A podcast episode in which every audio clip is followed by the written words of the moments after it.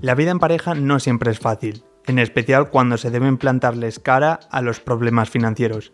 La economía doméstica puede llegar a convertirse en un tema controvertido si no se pacta un objetivo común, afrontar los gastos. Cuando los ingresos no son equiparables o el nivel de ahorro tampoco lo es, conviene establecer unas bases que resulten primordiales para evitar malentendidos. Hoy en Finanzas para Millennials te contamos cómo remediar un tema tan tabú como es el dinero con tu pareja.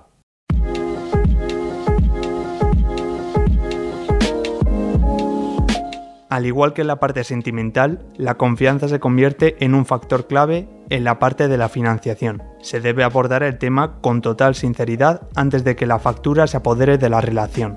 Existen diferentes vías para atajar la cuestión como la aparición de aplicaciones bancarias para móvil. Splitwise, TreeCount o Moneyfy son algunas de las apps normalizadas entre amigos.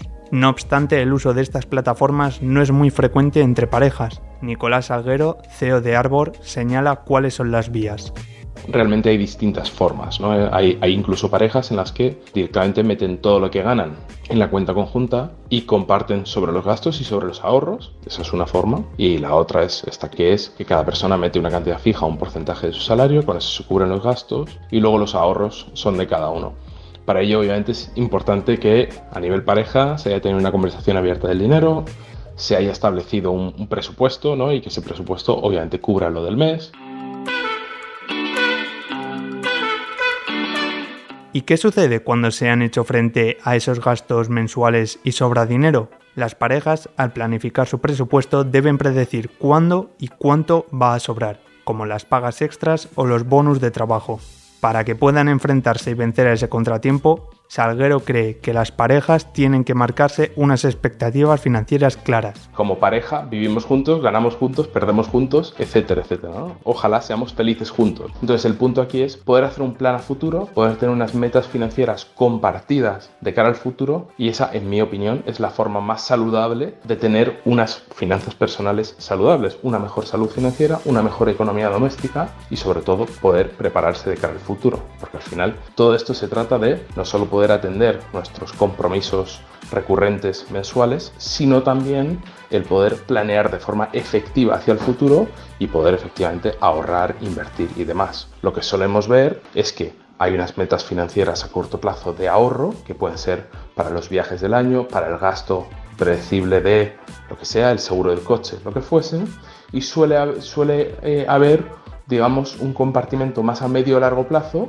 con menos definición, que suele ser el ahorro per se, ¿no? Estamos ahorrando por ahorrar o estamos ahorrando para una casa y eso vamos a tardar cinco años en ahorrar para ello o lo que fuese. Las parejas tienen el compromiso de ser claros con su presente para poder planear su futuro. Y todo ello pasa por ser lo más honestos y transparentes posibles. En el momento en el que se comiencen a ocultar secretos, se puede desestabilizar la relación. Desafortunadamente también existen las traiciones monetarias. Sin duda alguna las infidelidades en el amor son una realidad y las financieras también, es decir, em, sobre todo en relaciones en las que haya cierta opacidad con respecto al dinero, que no tiene por qué, no, no tiene por qué haber ningún otro problema, pero en las que hay esa opacidad con respecto al dinero, es muy fácil entrar un poco en el, ¿no? hay, hay, ciertos malos hábitos como comprar algo y decir que nos costó menos, esconder los paquetes de Amazon, no, no poder tener una conversación abierta sobre el capricho que me quiero comprar. Eh, y al final también pues, es entendiblemente incómodo si uno tiene mucha más capacidad financiera que el otro o algo por el estilo. Aquí como todo en la vida es importante tener mucho alineamiento entre la pareja sobre lo que, ¿no? lo que vamos a hacer, lo que, lo que digamos lo que podemos hacer el uno y el otro, cómo queremos tratar esa parte de nuestra vida y al final del día, ¿no? si hay una infidelidad financiera, duele, ¿no? Al igual que las otras, también porque al final pues sientes que simplemente la otra persona o no te está teniendo en cuenta o, o hay una falta de confianza o lo que fuera. O sea que sin duda existen.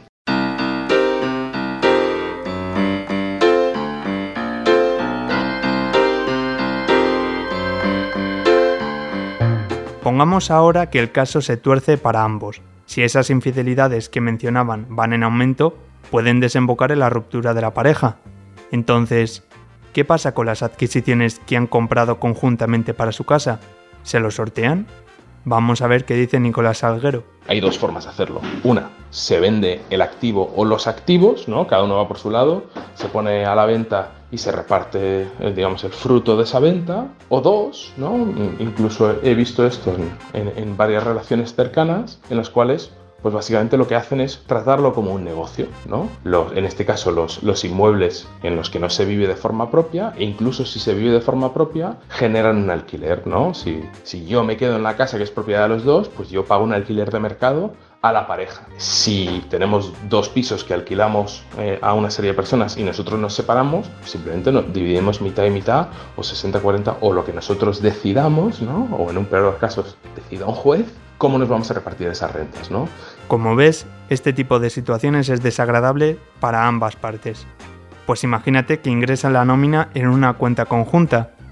¿Cómo se resuelve esta situación? Es muy fácil, ¿no? Llamar a recursos humanos y que te ingresen la nómina en otra cuenta eh, yo no recomendaría bajo ningún concepto solo tener cuentas conjuntas y no lo recomendaría no porque vaya a pasar algo en tu matrimonio o tu, o tu pareja o lo que fuese, sino sencillamente porque hay que tener cuentas bancarias en varios sitios por temas de comisiones, productos, etcétera, etcétera, ¿no? Entonces es bueno tener esa variedad y pues por poner un ejemplo, ¿no? Si yo tengo mi cuenta individual con mis cuentas de inversión y demás en el banco A, ¿no? En la plataforma A y tengo mis cuentas conjuntas en el banco B, pues, pues fantástico. Entonces al final, tan sencillo como me separo, cambio la, cuenta nómina a otra eh, y obviamente en un mundo ideal, ¿no? Pues si tardo varios meses en hacerlo, tengo un buen entendimiento con la otra persona de qué es de quién eh, y somos capaces de llegar a ¿no? una conversación amigable en la cual repartimos lo que, lo que es de cada uno y ya está. Ese es eh, obviamente